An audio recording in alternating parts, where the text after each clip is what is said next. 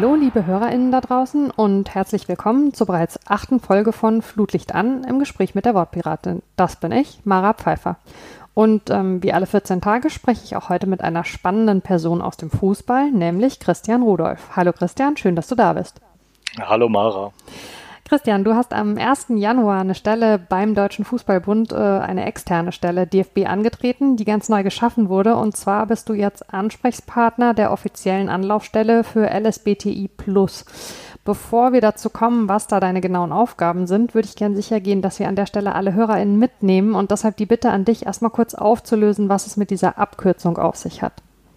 Genau, LSBTI steht für eben sexuelle und geschlechtliche Vielfalt, ganz genau für lesbisch, schwul, bi, äh, inter und äh, trans und das Plus äh, steht dann für alle, die wir da eben gleich mitnennen wollen. Ähm, bevor wir genau auf deinen Posten schauen, den du, äh, wie gesagt, äh, zu Jahresbeginn angefangen hast, lass uns doch mal einen Blick in deine berufliche Vergangenheit werfen, weil die dich ja, kann man schon sagen, dahin geführt hat.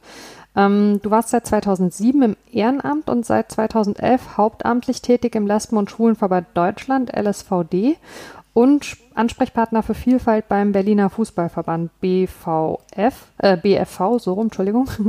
ähm, und ähm, meine erste Frage an dich wäre, ist diese Arbeit in den Fußballreihen bei dir vor allem aus persönlichem Interesse entstanden oder warum ist dir die Verknüpfung der beiden Themen so wichtig?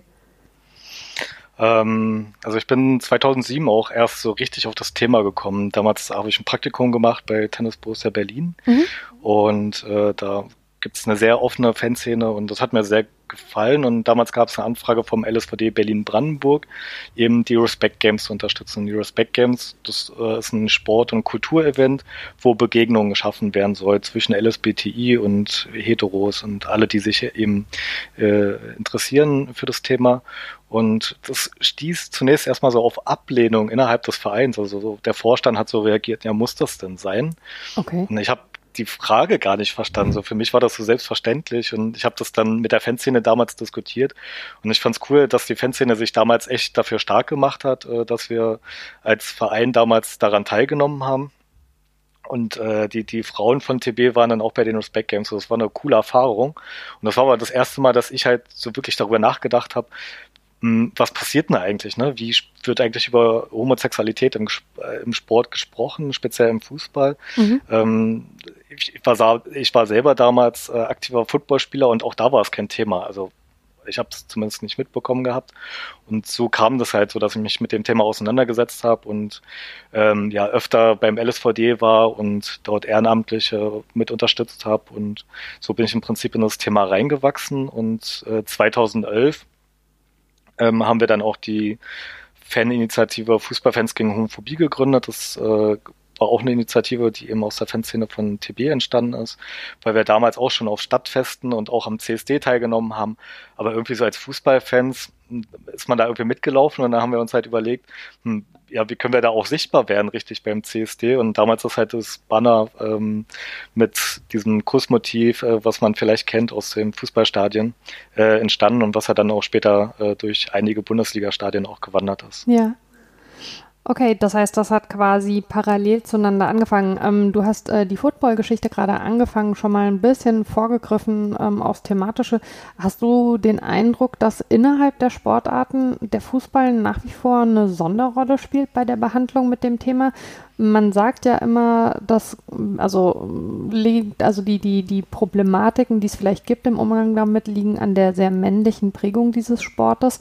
Aber das trifft ja durchaus auch auf andere Sportarten zu, wo man aber gerade so aus dem Internationalen das Gefühl hat, der Umgang lockert sich eher schon so ein bisschen. Woran liegt das deiner Meinung nach?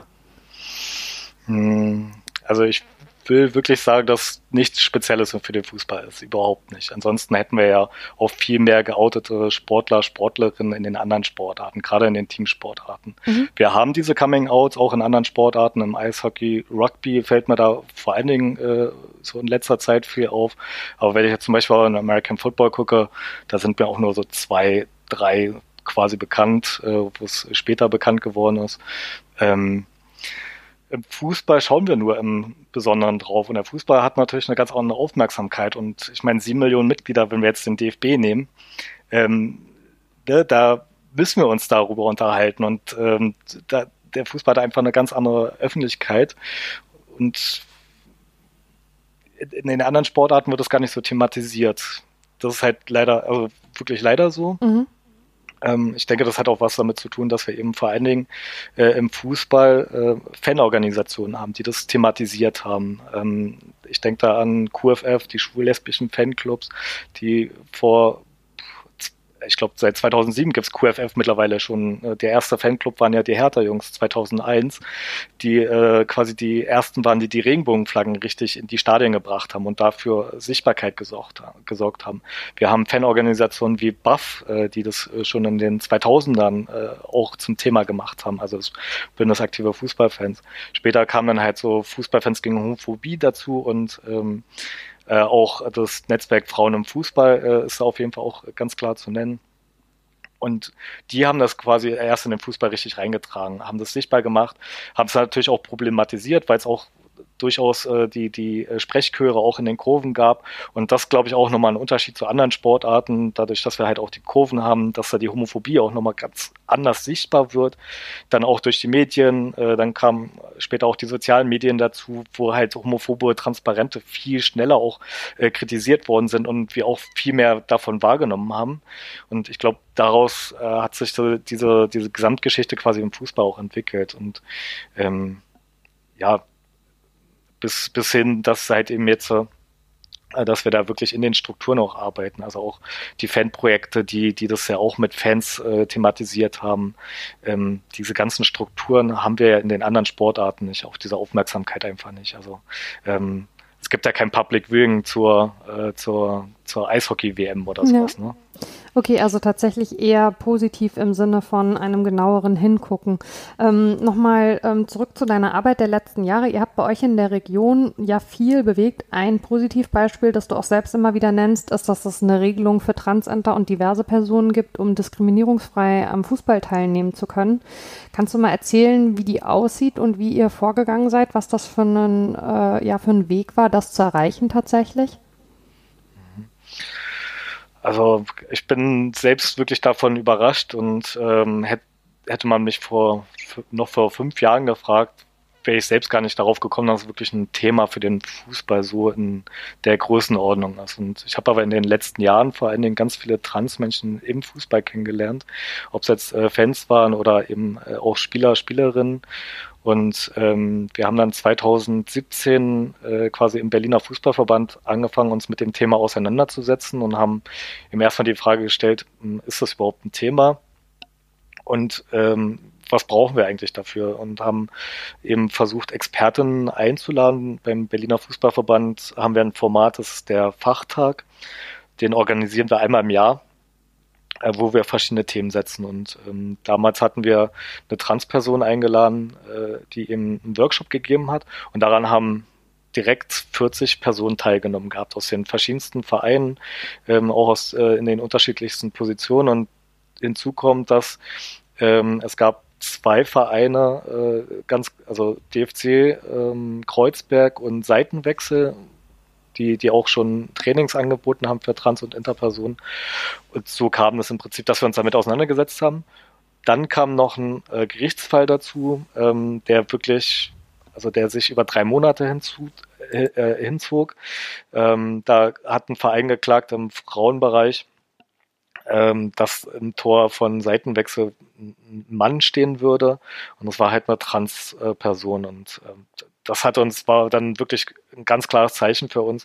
Wir müssen uns damit beschäftigen, auch wenn die Gerichte wirklich super da agiert haben und der Berliner Fußballverband auch wirklich sensibel war und auch den uns als LSVD damals direkt mit eingebunden hatte. Trotzdem war das so ein Prozess über drei Monate. Ne? Die Person hat drei Monate eine Diskriminierung erfahren, musste sich rechtfertigen und das wollten wir halt für niemanden oder, oder wollten wir niemanden mehr zumuten.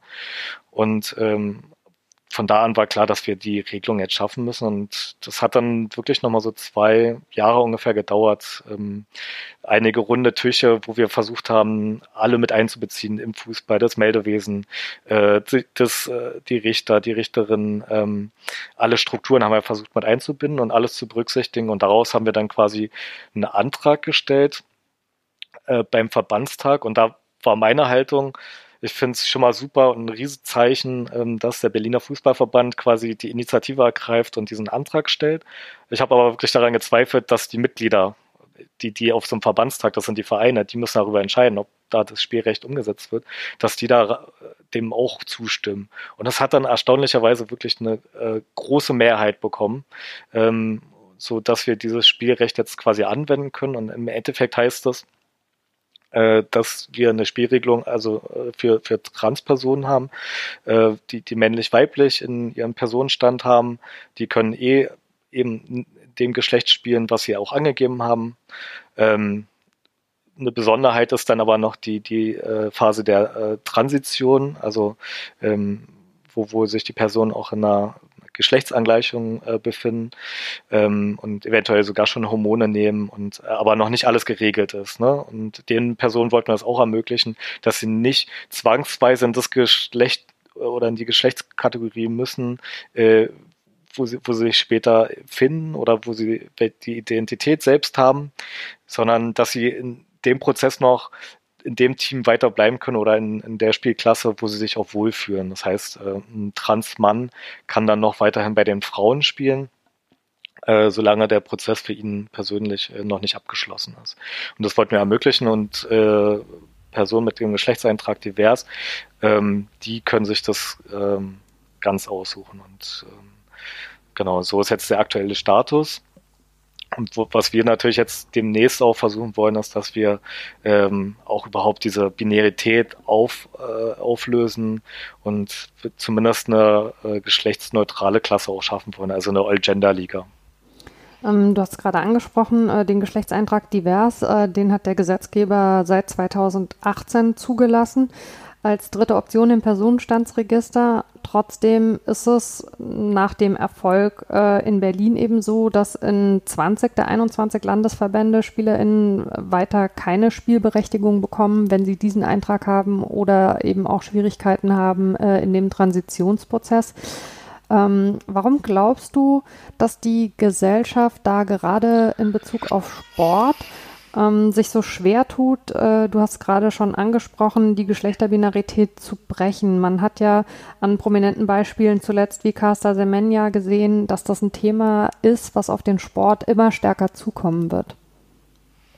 Exakt. Und ähm, also man muss schon sagen, dass seit schon, zumindest jetzt im Fußball, ähm, einige Landesverbände gibt, die sich auch damit auseinandersetzen. Wir hatten jetzt beim DFB letztes Jahr im April und da war ich auch ziemlich erstaunt. Das war so noch ziemlich am Anfang am Lockdown haben wir äh, eine Konferenz organisiert gehabt per Videokonferenz und hatten eben genau zu dem Thema eingeladen Spielrecht für trans inter äh, non-binäre Personen und auch da hatten ich glaube auch knapp 40 Personen aus den Landesverbänden teilgenommen und äh, da waren auch erstaunlicherweise viele Berichte äh, wo, wo, wo eben genau diese Fragestellungen aufgetaucht sind, wo, wo es Personen gibt, die eben äh, Spielrecht beantragt haben, äh, wo man auch nicht wusste, wie geht man damit um. Äh, in der Regel wurde es irgendwie geduldet, aber man will ja nicht, dass es geduldet ist. Und äh, genau, die, die Fußballverbände müssen sich damit äh, auseinandersetzen und äh, ob sie wollen oder nicht. Weil letztendlich ähm, könnte jeder das auch für sich einklagen. Und ähm, ich weiß nicht, ob das die Sportverbände wollen und äh, macht letztendlich auch kein gutes, macht auch keinen guten Eindruck äh, auf die Fußballverbände, würde ich sagen. Von daher ist äh, schon auch der bessere Weg, wenn die Verbände sich von auch aus der Eigenmotivation damit auseinandersetzen. Plus, man muss ja auch ganz klar sagen, äh, der Fußball, der ist gemeinnützig und hat auch einen ganz klaren Auftrag und das ist ja auch die Teilhaber eben am Sport. Und es muss auch genauso ermöglicht werden, dass eben äh, alle äh, am Leistungsbetrieb teilnehmen können. Und da müssen wir kreativ werden äh, und wir müssen diese Lösung auch finden. Ich glaube, dass auch nicht so, so schwer am Ende sein kann. Ja, ich bin echt gespannt, ähm, wie der Sport sich in den nächsten Jahren ähm, mit dem Thema weiter beschäftigen wird. Ähm, was in meiner Wahrnehmung ein bisschen so der Fall ist, ist, wenn man öffentlich über LSBTI-Plus-Themen spricht, dann landet man immer sehr schnell bei der Frage Coming Out äh, eines Profifußballers. Ähm, und dadurch geraten vielleicht andere Themen in diesem Sektor, wo sich schon sehr viel mehr bewegt, in den Hintergrund. Wie kann man denn dem entgegenwirken, dass es öffentlich immer so eine sehr starke Fokussierung auf diesen, man muss es ja so sagen, Einzelaspekt gibt? Mhm. Ja, ich würde mich schon mal freuen, wenn wir eben nicht nur über den Profibereich sprechen, sondern eben, wenn wir, gibt dann noch äh, so viel positive andere Beispiele und ähm, diese ständige Suche auch im Profibereich und äh, gerade in den Männern, äh, bei den Männern, ähm, da, da wird viel zu viel Druck aufgebaut und wir haben ja auch die positiven Beispiele. Wenn wir jetzt beispielsweise bei den Frauen gucken, die viel selbstbewusster damit umgehen und ähm, ja keine Lust mehr haben, sich zu verstecken. Äh, nun muss man aber auch sagen, klar, die Frauen haben sich das auch wirklich erkämpft und waren lange äh, quasi nicht sichtbar und äh, da hat es quasi niemand äh, interessiert und sicherlich erfahren die Frauen genauso Diskriminierung und da wird während andere, äh, also da wird vorausgesetzt, dass Frauen lesbisch sind, die mhm. Fußball spielen. Das ist ja genauso also nicht stimmt. Ne? Ja, das ist fast da eine werden, Umkehrung, ne? Genau, ähm, hat natürlich auch wieder was mit toxischer Männlichkeit zu tun. Ähm, welche Rolle haben die Frauen auch lange im Fußball gespielt oder eben nicht? Ähm, ich glaube, das verändert sich auch gerade und aber da haben wir eben, glaube ich, dadurch eben bei den Frauen halt auch eine ganz andere Offenheit dafür. Und bei den Männern haben wir halt diese große Fokussierung in der Öffentlichkeit, äh, plus äh, dass wir häufig immer über Sexualität sprechen. Also wird da immer wirklich nur über Sexualität gesprochen. Mhm. Da wird ja wenig darüber gesprochen, worum es den Menschen eigentlich geht. Und dieses Verständnis fehlt einfach. Es geht nämlich um Liebe, um Partnerschaft. Ähm, ne, dass äh, ein Spieler ähm, genau, genauso die Möglichkeit hat, äh, dass sein Freund äh, seine Spiele besuchen kann, ob jetzt im Amateurbereich oder im Profibereich, dass man ähm, auch genauso seine Urlaubsbilder auf Instagram teilen kann, äh, wie auch immer. Das sind ja so Kleinigkeiten am Ende. Ähm, und darüber müssen wir eigentlich sprechen und lange wurde es halt, was halt auch ein absolutes Tabu im, im Fußball. Also da wurde gar nicht drüber gesprochen und ähm, kein Spieler will irgendwie in Verdacht kommen, dass er irgendwie schwul sein könnte. Also ich weiß gar nicht, wo das äh, so richtig herkommt, alles, ne? Diese, diese übertriebene Männlichkeit. Und ähm, das, äh, das ist auch auf jeden Fall äh, schade und das versuchen wir eben auch äh, umzukehren und da versuchen wir auch positive Beispiele zu geben und ähm, da freue ich mich auf jeden Fall auch so, dass Fans, ähm, die ja da auch immer sehr äh, also als die, die, die, die letzte Bastion oder der Männlichkeit irgendwie herangeführt werden, dass die eben genau das umkehren und eben Ultras sich genau dafür einsetzen, ja. für Sichtbarkeit in den Stadien und die Regenbogenflagge mit reinbringen und ähm, äh, ja, QFF ist da immer ein gutes Beispiel, will ich sagen. Ähm, du hast gerade gesagt, es geht um viel mehr als Sexualität, auf die das Thema oft runtergebrochen wird. Es geht äh, um ein offenes Leben letztlich, ähm, darum, dass jemand sich so zeigen kann, äh, wie er ist oder wie sie ist. Äh, insofern kann ein Outing dann natürlich auch eine große Befreiung sein. Ähm, ein aktuelles Beispiel aus der Schweiz ist der Basketballer Marco Lehmann, der, wenn ich richtig informiert bin, da als erster Teamsportler diesen Weg gegangen ist wenn dich jetzt auch in deiner neuen Position ein Spieler, egal ob aus dem Profi- oder Amateurbereich, fragen würde, Outing, ja, nein, wie würdest du so ein Gespräch führen? Was würdest du raten? Also ich würde mich erstmal überhaupt freuen, genau, wenn jemand äh, das Vertrauen fasst und äh, auf mich zukommt und eben die Anlaufstelle genau dafür nutzt. Und ähm, das ist schon auch ein sehr persönlicher Schritt und man muss natürlich auch gucken, in welcher persönlichen Situation das ist derjenige und es geht auf jeden Fall darum, äh, den oder diejenige äh, zu stärken und eben äh, zu schauen, wie man im Umfeld äh, das Ganze unterstützen kann. Und ansonsten geht es schon auch darum, eben ähm, einfach da zu sein und ähm, jemanden unterstützen zu können. Ich glaube, dass heute äh, in der großen Öffentlichkeit eine große Akzeptanz dafür gäbe, ähm, sowohl in den Vereinen, auch in den Verbänden, ähm, äh, auch in den Fankurven etc. Und es wird leider immer irgendwelche Hater und Ignoranten geben, äh, die gerade dann per Social Media ähm, ja ihren Mist ablassen, sage ich jetzt mal. Mhm. Aber ähm, ich glaube, dass man da gemeinsam auf jeden Fall eine Person stärken kann und am Ende wird sich das auf jeden Fall für die Person auch auszahlen, weil ich kann mir das dieses Versteckspiel kann ich mir persönlich gar nicht vorstellen, was es halt so für jemand wirklich bedeutet, ähm, jeden Schritt quasi überdenken zu müssen, nicht frei sein zu können. Ähm, als, als Hetero kann man, outet man sich ständig und das ist völlig unbewusst. Man macht es nicht zum Thema, aber wenn, wenn man eben davon spricht, dass man am Wochenende mit seiner Freundin äh, wegfährt oder ähm, äh, man zusammen ins Kino geht, etc., so dann äh, oder, oder man spricht über der Familie, über den Familienstatus, so dann gibt man ja schon so viel über sich preis und die, diese Persönlichkeit, ähm, ja, die, diese, diese Persönlichkeitsebene ja. komplett wegzulassen, ähm, kann ich mir persönlich gar nicht vorstellen. Und ähm, ja, da eben den Menschen äh, Mut zu geben und auch dazu ermutigen und, und, zu zeigen, wo auch die Unterstützung ist, ist, glaube ich, äh, eine der größten Herausforderungen. Und eben, dass er auch so ähm, eine große Herausforderung in unserer Arbeit, eben zu zeigen, wo die Unterstützung ist. Ähm, mir fehlen zum Beispiel auch wirklich die proaktiven Stimmen, ähm, die, die auch im Fußball sagen, ähm, ich würde jedes Coming Out unterstützen. Bisher hören wir in der Regel immer, was alles nicht geht.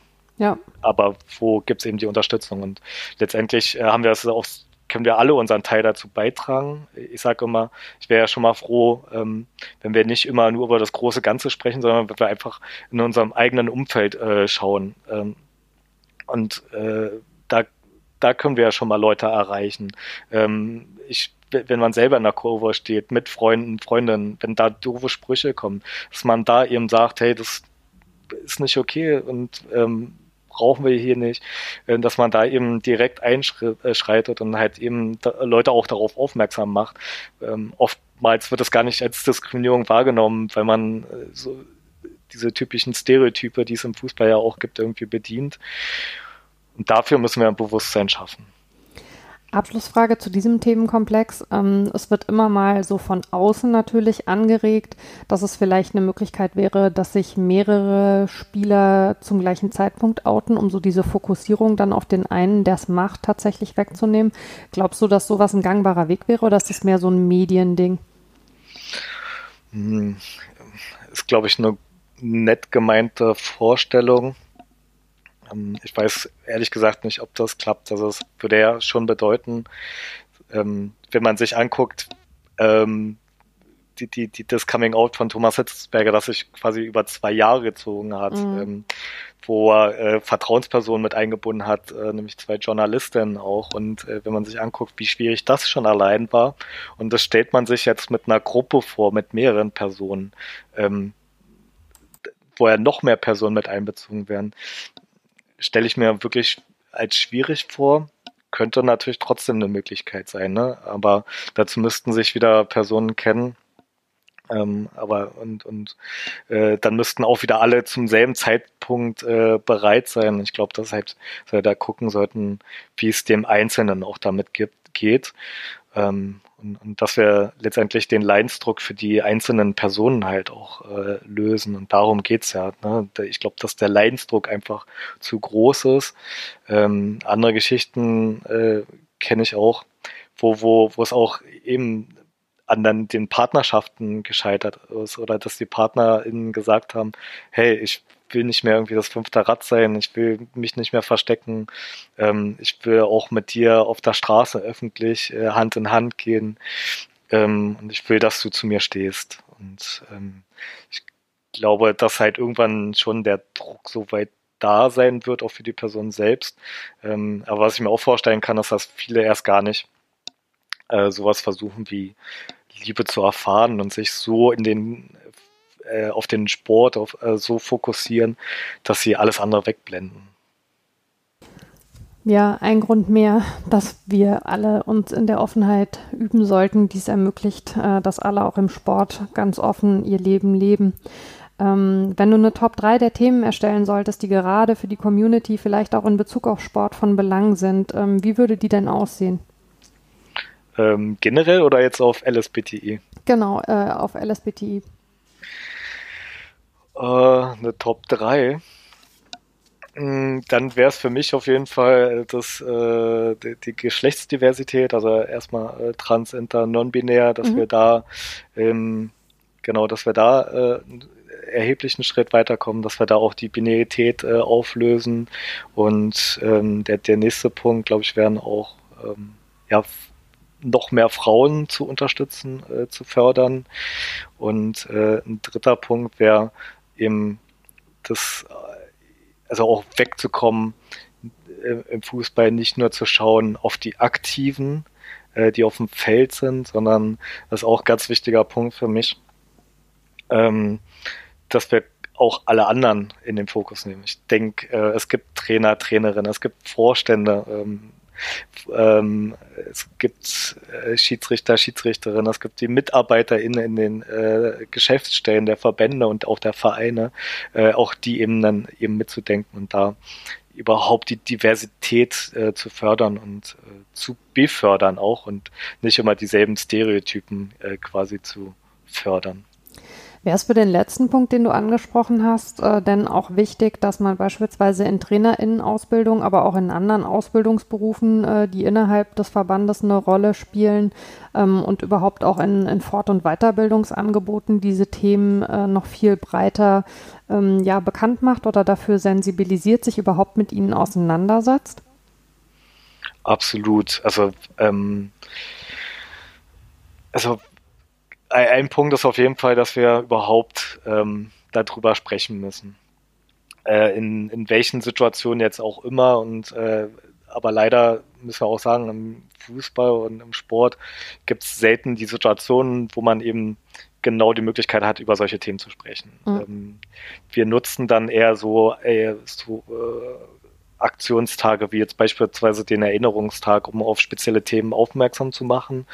Und ähm, das eine Möglichkeit, aber ähm, das erreicht letztendlich noch nicht alle und damit wird auch nicht letztendlich auch verstanden, was sich hinter den Themen ähm, verbirgt. Und das schaffen wir erst, wenn wir wirklich äh, an die Struktur gehen und wirklich äh, über die Themen sprechen und dann auch wirklich gezielt. Und ähm, dann müssen wir natürlich auch über Multiplikatorinnen sprechen und auch ähm, die Rollen Einzelner. Und äh, da sind für mich beispielsweise Trainer, Trainerinnen äh, ganz äh, starke Multiplikatoren und vor allen Dingen auch in der Vorbildsfunktion und sind vor allen Dingen die, die auch ähm, beispielsweise in der Kabine ähm, für ein bestimmtes Klima sorgen und dort auch ähm, Ansagen machen können. Wenn dort in der Kabine äh, blöde Sprüche gemacht werden, dann hat natürlich äh, ein Trainer, eine Trainerin die Autorität, dort auch durchzugreifen und halt eben da auch Grenzen aufzulegen. Aber genauso äh, sind äh, Trainer, Trainerinnen natürlich auch Teil des Ganzen, weil äh, sie auch diskriminierende Sprache benutzen. Und äh, wenn, wenn Training als Schwuchteltraining äh, benutzt äh, oder, oder bezeichnet wird, das kann nicht sein. Und ähm, da müssen natürlich auch Trainer, Trainerinnen auch ganz klar ähm, geschult werden und, und auch äh, darauf hingewiesen werden, was sie mit ihrer Sprache auch äh, bewirken können. Zum Thema Sprache würde ich nachher gerne auch noch mal ein bisschen ausführlicher kommen. Ähm, erstmal, weil du jetzt von, von AnsprechpartnerInnen und MultiplikatorInnen gesprochen hast, da sind wir natürlich äh, genau bei deiner Stelle ja angekommen. Ähm, in den letzten Jahren oder man kann fast schon sagen Jahrzehnten äh, ist äh, rund um das Thema oder die Themen LSBTI plus äh, viel von den Fans aus passiert. Jetzt gibt es eben diese Stelle. Hm, wenn ich das richtig verstanden habe, ist die weiterhin beim LSVD angesiedelt, ne, aber durch den DFB eben beauftragt und auch finanziert. Ist das richtig? Genau, das war eine ganz zentrale Forderung. Also ähm, es war ja schon so, dass Fritz Keller wirklich ähm, auf uns zugekommen ist. Also ich bin auch Teil einer DFB-Expertinnengruppe. Und da ist er ganz aktiv auf uns zugekommen und meinte, ähm, ja, wie, wie, wie können wir als DFB halt aktiv werden? Und äh, er würde sich da eine Anlaufstelle vorstellen und hat dann eben die Fragestellung äh, an uns herangetreten und wir konnten dann halt schon sagen, weil wir uns eben genau damit schon länger auseinandergesetzt haben, eben uns da einbringen. Und für uns war klar, dass wir, um eine vernünftige Vertrauensbasis zu schaffen, ähm, dass dann eine externe Stelle sein muss. Also, äh, dass jetzt der LSVD geworden ist, äh, finde ich äh, persönlich natürlich auch super. Ähm, aber es hätte auch, natürlich auch eine andere Trägerschaft äh, sein können. Es ging vor allen Dingen um die Vertrauensbasis und dass wir eben so eine Stelle auch mh, hm, am Ende langfristig absichern können, ähm, damit wir äh, vielleicht irgendwann nicht mehr abhängig davon sind, dass der DFB so eine Stelle auch unterstützt. Aber es hilft natürlich und das ist ein extrem äh, natürlich auch ein tolles Zeichen, dass der DFB quasi dort äh, vorangeht und auch sagt, wir finanzieren das Ganze dann auch. Und äh, das hat natürlich auch eine ganz andere Position, wenn das, äh, wenn wir da die Unterstützung vom DFB haben, als wenn das jetzt mh, hm, aus der Community selbst heraus vielleicht entstanden wäre. Das hätten wir vielleicht auch geschafft, aber mhm. vielleicht auch nicht in der Geschwindigkeit und auch nicht ähm, ja, an, an der Position quasi, wo wir jetzt wirken können. Jetzt können wir, glaube ich, viel direkter auch äh, mit den Landesverbänden aktiv werden und auch innerhalb des DFBs äh, auch ganz anders wirken. Du hast den DFB in der Vergangenheit ja durchaus auch lautstark kritisiert, äh, wenn es was zu kritisieren gab. Ähm, inwieweit sendet es denn für dich nochmal ein besonderes Signal, dass der Verband aber diese Konstru also die Kritik war ja immer konstruktiv, dass er sie so gut annimmt, dass er eben trotzdem sagt, äh, wir setzen auf dich und auf deine Expertise, ähm, auch wenn wir uns von dir schon einiges anhören mussten? Ähm, ja, also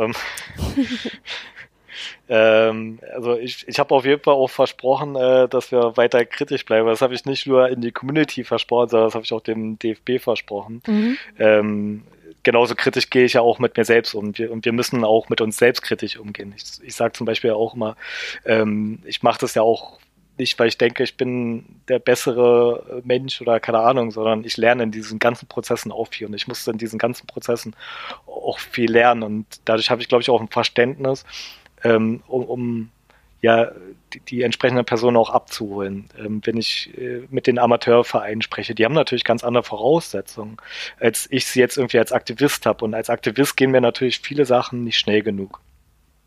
Das Wichtige und Entscheidende ist aber, dass wir halt die Dinge ansprechen und dass wir halt ähm, schaffen, ähm, dass der Wille da ist und dass wir gemeinsam an diesen Zielen arbeiten und dass wir uns auch Ziele setzen.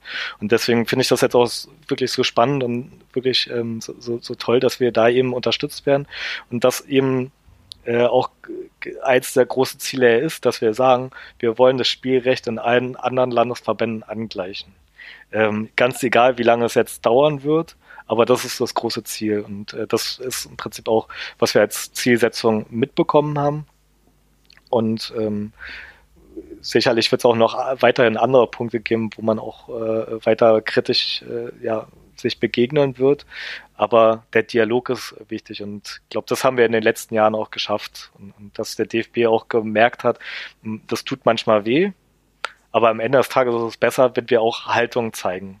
Ähm, denn wenn wir keine Haltung äh, zeigen und keine Haltung einnehmen, ähm, dann, dann ufert es eher in die andere Richtung aus. Und ganz ehrlich, ich muss auch mal, also ich äh, habe manchmal so ganz praktische Beispiele. Ich muss sagen, ey, wir, wir schaffen es bei jedem kleinen Kind zu sagen, ein Arschloch sagt man nicht.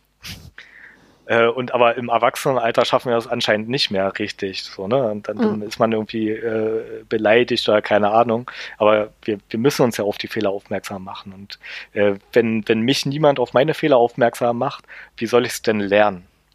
Und ich glaube, das ist so diese kritische Haltung, die wir dann im Endeffekt ja, versuchen auch weiterzugehen. Ja, Fehlerkultur gehört auf jeden Fall dazu. Ähm, und das hat sich ja durchaus äh, das ein oder andere auch sichtbar schon bewegt äh, im DFB in den letzten Jahren. Beispielsweise gab es bei Länderspielen Unisex-Toiletten, was man sich vielleicht vor, weiß nicht, zehn Jahren so noch nicht unbedingt vorstellen konnte. Ähm, die Regenbogenflagge am DFB. Wo siehst du denn noch Erfolge, die vielleicht in der breiten Öffentlichkeit so gar nicht angekommen sind, wo ihr aber schon sagt, äh, da bewegt sich doch was? Also ich ähm, denke, dass halt eine ganze, ganze Menge passiert, die, die so im, im Einzelnen, im Kleinen so wahrgenommen werden, aber jetzt gar nicht so im Großen und Ganzen. Also ähm, ich habe, glaube ich, auch das Glück, dass ich das jetzt seit wirklich zehn Jahren beruflich mache und dadurch ganz andere Einblicke auch nochmal habe und ähm, dadurch halt auch sehe, was halt so in der Gesamtheit passiert.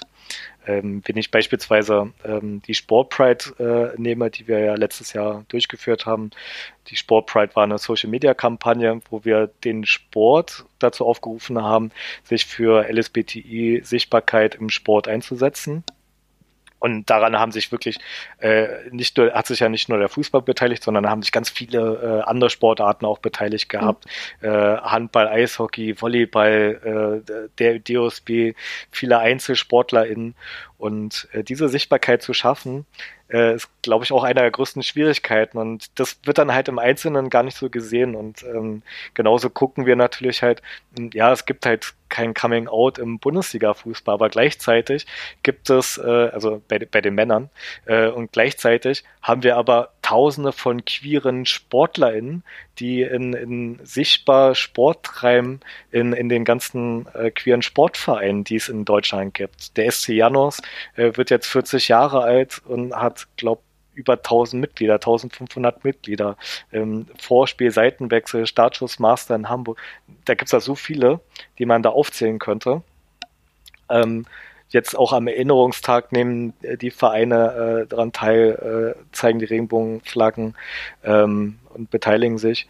Und äh, innerhalb des DFBs gibt's auch seit ungefähr jetzt zwei Jahren, ich glaube sogar ein bisschen länger. Also ich bin jetzt seit zwei Jahren dabei. Ich glaube, den Prozess, äh, der, der Prozess äh, war vor, bestand vorher schon, äh, gibt es auch einen Austausch mit den Landesverbänden, wo man das auch versucht, äh, ein bis zweimal im Jahr äh, quasi auf die Agenda zu packen und eben ähm, die, die, die Antidiskriminierungsbeauftragten in den äh, Landesverbänden eben äh, zu schulen beziehungsweise zu befragen, auch äh, wo steht ihr gerade bei dem Thema, wo braucht ihr Unterstützung. Mhm. Ähm, das sind so Beispiele, die man da, glaube ich, nennen kann. Ähm, wie interpretierst du denn auch in Bezug darauf äh, selbst deine Stelle hauptsächlich beratend, also so, dass Leute mit Kommunikationsbedarf oder Problemen auf dich zukommen oder auch aktiv im Sinne von Veränderungen im Verband direkt anstoßen, auf bestimmte Gruppen zugehen? Was glaubst du, wozu mal jetzt am Anfang der Fokus liegen wird? Also wir haben es ja auch äh, Kompetenz und Anlaufstelle genannt. Also das heißt, wir wollen schon äh, Expertise auch sammeln äh, und die, die, die dann quasi weitergeben, vermitteln. Ähm, das wollen wir beispielsweise dadurch erreichen, dass wir jetzt ein äh, Fachkreis gründen wollen, äh, mit dem wir in Austausch gehen, wo wir eben auch den Dialog fördern wollen, wo wir Personen, die sonst nicht so sehr gehört werden, ähm, äh, mit an den Tisch bringen wollen, LSBTI-Personen aus den unterschiedlichsten Bereichen äh, des Fußballs, ähm, ob Fans, ob äh, wissenschaftlich äh, oder aus den Medien oder eben aus dem organisierten Fußball, ähm, da auch ganz praktisch äh, zu diskutieren und, und, praktische Beispiele zu finden.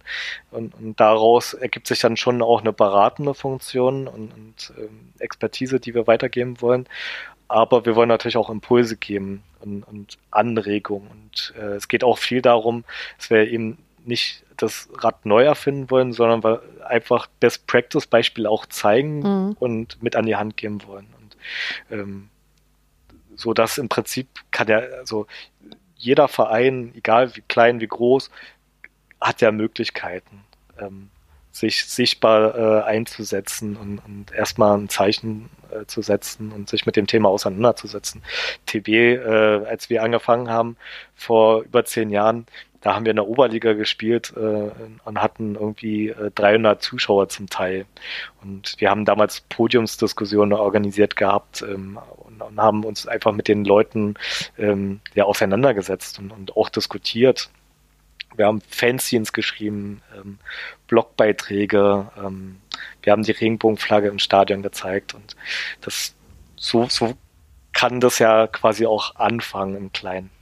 Und gerade dieses Sammeln ist wahrscheinlich ein gar nicht so unwichtiger Punkt. Ne? Also äh, alles das, was schon passiert, überhaupt mal an einer Stelle zusammenzufassen und sichtbar zu machen, sodass eben die verschiedenen Gruppen auch voneinander lernen können. Genau. Ich das glaube ich, auch, äh, was wir hier in, in, den letzten Jahren geschafft haben, dass eben wir Netzwerke geschaffen haben, dass wir eben nicht QFF arbeitet alleine, Fußballfans gegen Homophobie machen ihrs oder Frauen im Fußball, also das Netzwerk Frauen im Fußball machen ihrs, sondern wir haben schon immer versucht, ähm, klar, jeder hat auch so seine Themen und äh, erreicht nochmal äh, seine Zielgruppen, aber im Gemeinsamen haben wir schon versucht, eben da den Dialog zu finden, als Fanorganisation äh, da sich zu vernetzen, aber eben dann auch immer wieder kontinuierlich äh, den Dialog auch zum organisierten Fußball zu suchen. Also wir haben 2016 beispielsweise ähm, die Football Pride Week äh, das erste Mal organisiert gehabt. Und ich glaube, das war das erste Mal, dass halt so eine, so eine große Konferenz, internationale Konferenz hier in Deutschland gab, wo über 200 äh, Teilnehmende aus 24 Nationen teilgenommen haben, wo äh, wir alle Bundesligisten eingeladen hatten von der ersten oder ja, ich glaube, von der ersten bis zur dritten Liga haben wir sogar alle äh, Vereine eingeladen gehabt. Und, und dem sind auch viele gefolgt. Und äh, dass wir da auch den, den Austausch äh, gefunden haben, ähm, glaube, das war einer der, der, der, der großen Schritte auch, die, die wir geschafft haben, weil daraus sind dann viele Aktionen in der Folge auch nochmal entstanden und, und viele haben eine Idee mitbekommen, was notwendig ist, um, um, um das sichtbar zu machen. Also halt ähm, eine Regenbogenflagge, dass die halt schon äh, dazu beitragen kann. Was, was ich mir jetzt noch mal mehr wünschen würde, äh, sind vor allen Dingen die persönlichen Botschaften. Also dass ähm, ja auch bekannte äh, SportlerInnen, äh, Vorstände in, in, in den Vereinen, in den Verbänden auch proaktiv ihre Unterstützung anbieten.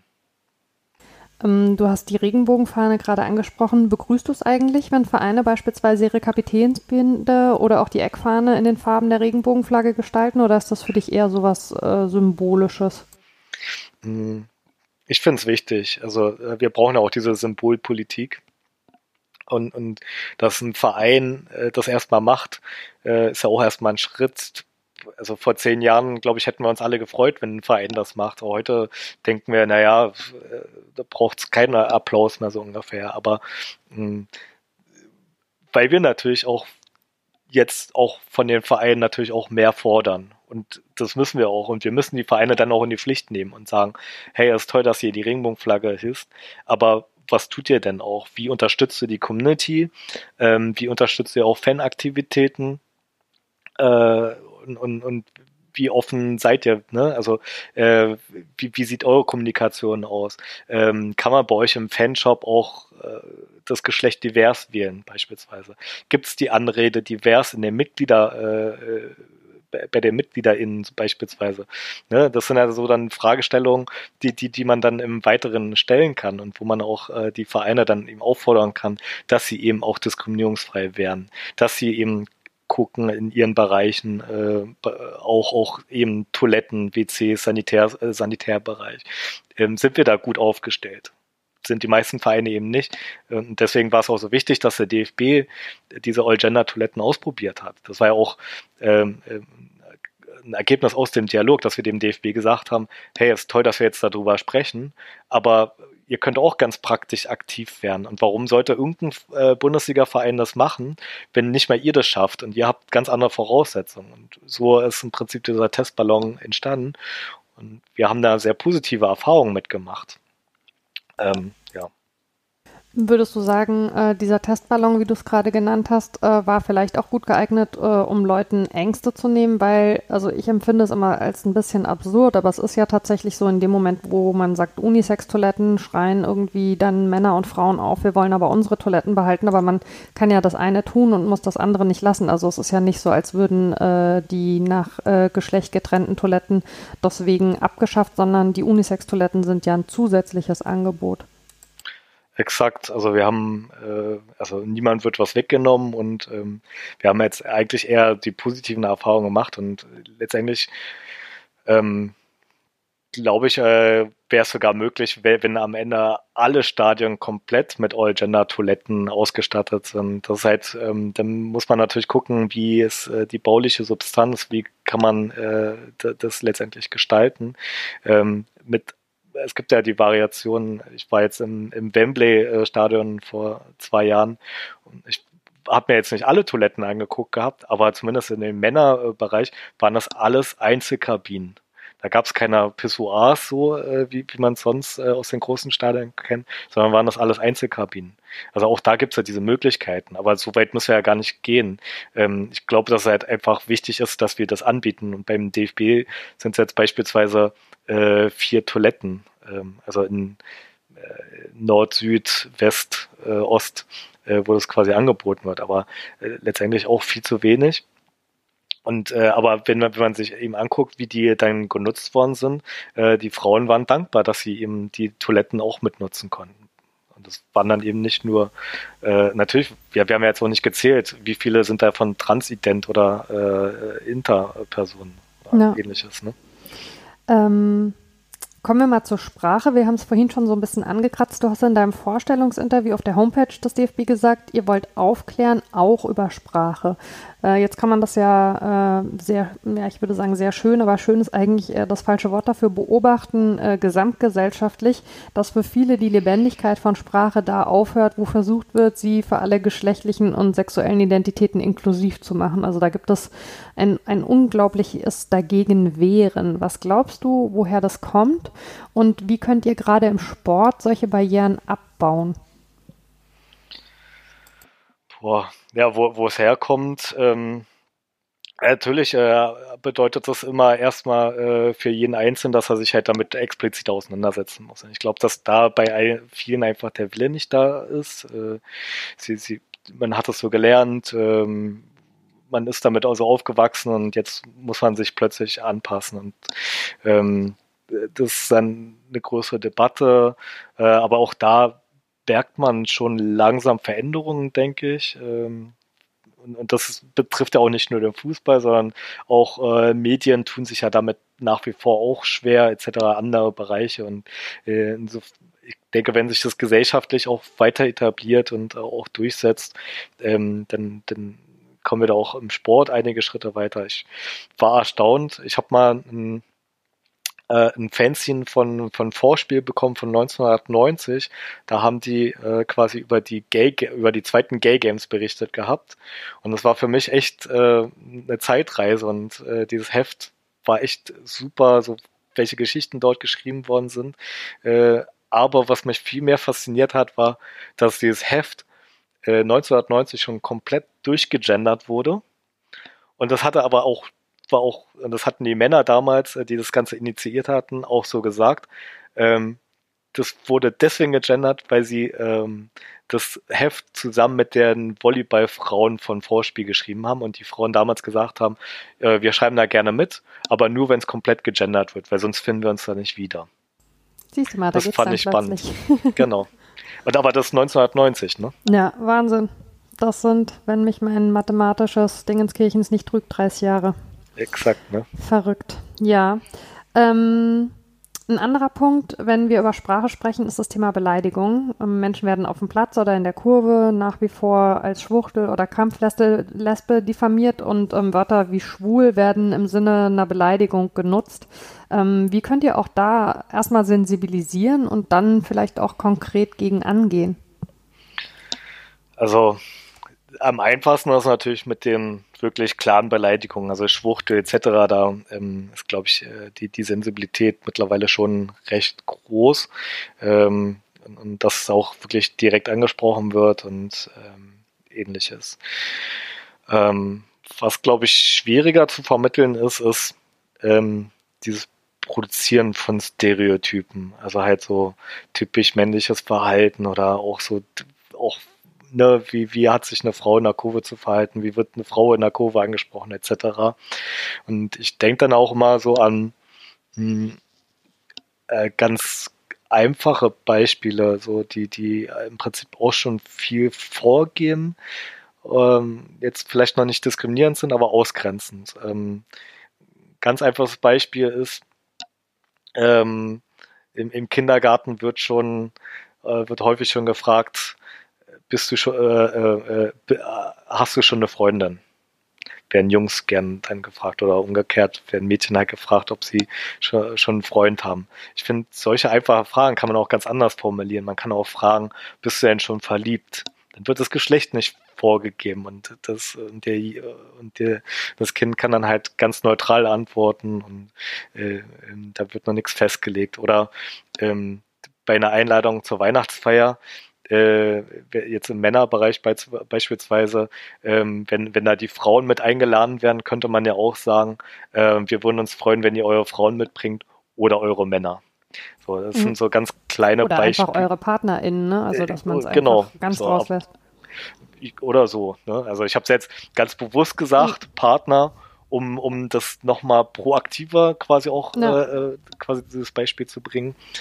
Ähm, ja, also ich glaube, es ist halt schon wichtig, dass wir da uns selbst auch immer reflektieren und, und, und auch gucken, äh, ja, wie sprechen wir auch selber und welche Floskeln nehmen wir auch unbewusst quasi äh, in den Mund. Aber würdest du sagen, ähm, die Sensibilität in den Kurven hat zugenommen?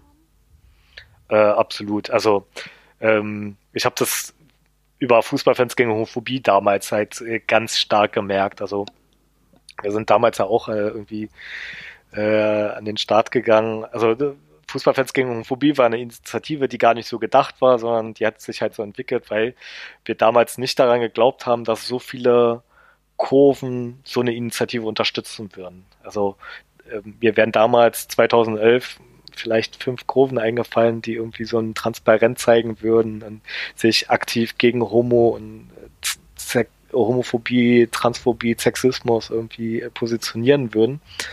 Und äh, wir haben irgendwann aufgehört, leider zu zählen, aber am Ende sind wir so auf, wir sind irgendwo bei 150 Stationen rausgekommen. Und ich glaube, dass da eben die Fankurven ganz immens äh, dazu beigetragen haben und, und eben dadurch ein ganz anderes Kurvenklima äh, besteht. Äh, sicherlich gibt es immer noch unverbesserliche Kurven und es gibt auch hier und da immer noch äh, irgendwelche äh, beschissenen Transparente.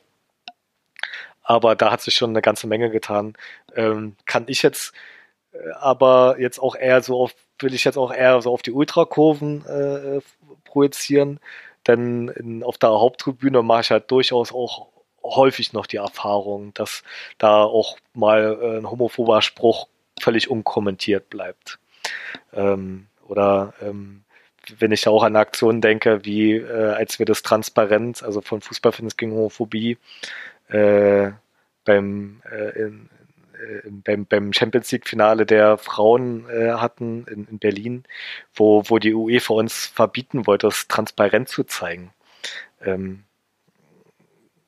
ich weiß nicht, ne? Das, äh, das ist unvorstellbar eigentlich. Ja, ja, ja. So, ähm, aber da hatten wir uns als Fußballfans auch äh, durchgesetzt und, und, haben dafür gesorgt, äh, dass es transparent doch zu äh, sehen ist halt. Ne? Und auch da fehlt ja oft die Unterstützung. Das gehört ja sowieso äh, ein Stück weit zu den Absurditäten äh, des Fußballs, finde ich, äh, dass äh, die Ultras, also die aktiven Szenen äh, von so einer breiten Öffentlichkeit ähm, oft sehr vereinfacht und negativ betrachtet werden ähm, und man dann davon ausgeht, äh, auf der Haupttribüne sitzen irgendwie die gebildeten Superfans und genau was also solche Antidiskriminierungsarbeit angeht, passiert eben fast alles aus den Kurven heraus. Und wie du gerade schon gesagt hast, auf der Haupttribüne äh, können die alten weißen Herren untereinander schön ihre Zoten reißen und werden dann noch von allen Seiten so unauffällig zwar, aber beklatscht und äh, da setzt sich ganz selten mal jemand ein. Mhm. Ähm, du hast gerade schon angesprochen, äh, im, im Januar, ähm, rund um den 27. Januar, den äh, Jahrestag der Befreiung des Konzentrationslagers Auschwitz, äh, war der bereits 17. Erinnerungstag im deutschen Fußball, der von der Initiative nie wieder organisiert wird. Ähm, in Zusammenarbeit mittlerweile mit den Verbänden, mit etlichen Vereinen, auch mit äh, engagierten Einzelpersonen. Und der stand dieses Jahr im Zeichen der sexuellen und geschlechtlichen Vielfalt. Wie wichtig sind solche konkreten Anlässe, um das Thema noch breiter in der Gesellschaft ankommen zu lassen? Absolut wichtig. Ähm, vor allen Dingen ist, was ja schön an dem Erinnerungstag ist, dass eben nicht nur der einzelne Verein ist, äh, der das macht, sondern dass halt wirklich ähm, gleich im Verbund ist, also dass sich da halt viele Bund äh, Bundesligisten daran beteiligen ähm, und, und, auch viele Aktionen und das auch noch durch viele Aktionen begleitet wird, ähm, dass ähm, da eben auch versucht wird, dass da alle eingebunden werden. In diesem Jahr können da leider die Fans nicht so im großen Maße äh, sich daran beteiligen, also zumindest nicht in den Stadien. Äh, Fans sind ja auch äh, sonst sehr aktiv und äh, auch das ganze Jahr über quasi aktiv. Ähm, aber solche Aktionstage helfen natürlich, ähm, um die, die, die, die Aufmerksamkeit dafür, äh, ja, dass, dass wir da eine stärkere Aufmerksamkeit auf die Themen haben. Denn was wir halt häufig auch erleben, ist, dass die Themen sonst hm, ja recht unsichtbar sind. Also dass halt wie, wie häufig wird über positive Sachen im Fußball berichtet. Ne? Das, ich sage, es wird viel mehr über das Nicht-Coming-out gesprochen, als über die Coming-outs, die es äh, gibt, äh, beispielsweise bei den Frauen oder auch im Amateurbereich etc. Ähm, da wird dann halt gar nicht hingeguckt mehr, weil das ist halt dann uninteressant. Das ist nicht die große Story. Und ähm, deswegen ist halt schon wichtig, dass wir eben genau solche Aktionstage äh, nutzen und, dass sich da auch eben mehrere Vereine zusammen auch daran beteiligen. Ja, Sichtbarkeit ähm, bleibt ein großes Thema. Ähm, wir haben es schon ein bisschen angekratzt. Fußball wird oft ausschließlich äh, über den Profibereich gedacht, also erste, zweite Bundesliga, vielleicht noch die dritte Liga. Aber ähm, die Frauenligen, äh, der Jugendfußball und natürlich der komplette große Amateurbereich äh, sind genauso wichtig, wenn es eben um Sensibilisierung geht. Ähm, hast du irgendwelche Ideen tatsächlich, die, mit denen du schon spielst, um gerade die Basis vielleicht stärker noch einzubinden in den Dialog? Und um vielleicht auch daran mitzuarbeiten, dass im Jugendbereich äh, schon Weichen gestellt werden für eine Sensibilität mit den Themen. Also weil da könnte ich mir vorstellen, kann man ja, äh, wir haben es vorhin schon angesprochen, über ähm, ja, Schwerpunkte in der Trainerinnenausbildung oder eben äh, über eine Sensibilisierung von MultiplikatorInnen sicherlich vieles einfach auch schon früher äh, angreifen und nicht erst, wenn, ich sag mal, so ein Erwachsener fertig dasteht und ja dann äh, schwieriger zu erreichen ist vielleicht. Ähm, also auf Ebene der Landesverbände versuchen wir auf jeden Fall äh, die Strukturen zu unterstützen. Das heißt, ähm, wir versuchen dort die Ansprechpersonen, die es äh, jetzt schon gibt, äh, für, für auch den Themenbereich LSBTI. Das sind die Landesverbände Baden, Hamburg, äh, Bremen und Berlin meines Wissens nach. Ähm, und da wollen wir natürlich auch sch äh, schauen, ob es da noch weitere gibt. Ähm, erstmal die zu unterstützen und äh, im besten Fall schaffen wir natürlich auch, dass in an allen Landesverbänden eben Ansprechpersonen auch explizit für LSBTI gibt. Denn es ist auch wichtig, dass wir da explizit Personen haben, die sich auch mit dem Themen auseinandersetzen, die dort Expertise haben, die eben dazu sensibilisiert sind und auch geschult sind und die dann auch vor Ort eben sich halt auch gesagt, also auch, auch, konkret Konzepte überlegen können, die auch konkret dann äh, eben in die Qualifizierung gehen können von Schulungsmaßnahmen innerhalb des Verbandes. Ähm, genauso brauchen wir diese Ansprechpersonen auch in den Vereinen, also es gibt da häufig noch nicht mal ähm, Beauftragte für Antidiskriminierungserfahrung. Ähm, das sind äh, auf jeden Fall Maßnahmen, die wir dort ergreifen wollen ähm, oder, oder unterstützen wollen.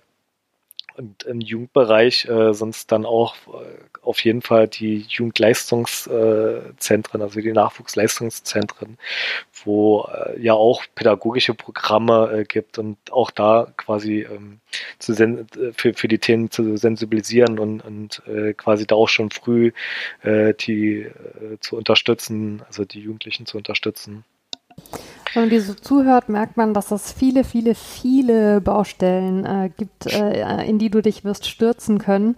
Ähm, deine Stelle ist aber vorerst auf 18 Monate ausgelegt. Beunruhigt dich das? Weil die Arbeit ist am Ende dieser 18 Monate ja sicherlich nicht getan. Ähm, nö, beruhigt mich, äh, also beunruhigt mich überhaupt nicht, sondern ähm, äh, ich, ich denke, dass wir am Ende äh, auf jeden Fall genau das halt eben zeigen können, so, ne? Also wo, wo sind all diese Baustellen, wo müssen wir ansetzen und ähm, dass dann auch eine Person definitiv nicht ausreicht, ähm, sollte bis dahin auf jeden Fall klar sein. Äh, ich kann da ja auch nur eine Brücke sein und ich bilde ja auch nicht die komplette Diversität ab, die wir, die ich gern im, im Fußball hätte oder die, die ich auch selbst gern propagiere. Ähm, ist als Einzelperson auch schwierig, muss man fairerweise sagen. äh, klar, so, aber ähm, und da deswegen, wir wollen diese Stelle auf jeden Fall auch weiter ausbauen. Und ich glaube, am Ende des Tages wird auch genau das ähm, quasi ähm, Stehen. Und äh, im besten Fall schaffen wir es sogar, dass wir da eine übergeordnete Antidiskriminierungsstelle schaffen, so dass wir uns auch über alle anderen Themenkomplexe dann nochmal auch noch weiter äh, äh, unterhalten können. Und ähm, ja, man muss natürlich auch sagen, dass da in den, dass da lange nicht nichts passiert ist. Und deswegen haben wir natürlich auch jetzt auch einen gewissen Stau. Und deswegen gibt's eben auch so viel zu tun. Und ähm, das muss äh, auch jedem bewusst sein, der quasi im, im Fußball aktiv ist, dass der Fußball heute eben nicht mehr wie vor 10, 20, 30, 40 Jahren organisiert ist, äh, sondern dass er heute eine ganz andere Aufmerksamkeit hat und eine ganz andere Verantwortung. Ähm, der allein was äh, für Summen im Fußball bewegt werden, da können wir ähm, nicht mehr da, also da müssen, da können wir nicht mehr die soziale Verantwortung wegsprechen. Ja, sehr schön gesagt. Ähm, lieber Christian, ich wünsche dir ganz viel Kraft und Elan, äh, um all diese Staus, von denen du gesprochen hast, aufzulösen äh, und dabei vor allen Dingen äh, eine wachsende Schar an UnterstützerInnen äh, gesamtgesellschaftlich äh, und im Fußball natürlich. Und ich danke dir von Herzen für deine Zeit, um mit mir über diese wichtigen Themen zu sprechen. Ich fand es sehr spannend. Ja, ich danke dir auf jeden Fall, dass du das Ganze auch nochmal thematisiert hast. Gerne. Ähm, und wie immer geht an der Stelle natürlich auch ein Dankeschön an alle HörerInnen da draußen. Schön, dass ihr wieder dabei wart. Ähm, meldet euch gerne mit Feedback zum Podcast. Ihr könnt mir eine Mail schicken an wortpiratin.marapfeifer.de, wenn ihr zum Beispiel Ideen oder Wünsche für Gästinnen habt. Und natürlich freue ich mich wie immer auch über Bewertungen und Sterne auf der Podcast-Plattform eures Vertrauens. Bis zum nächsten Mal und nicht vergessen, passt auf euch und aufeinander auf. Ciao!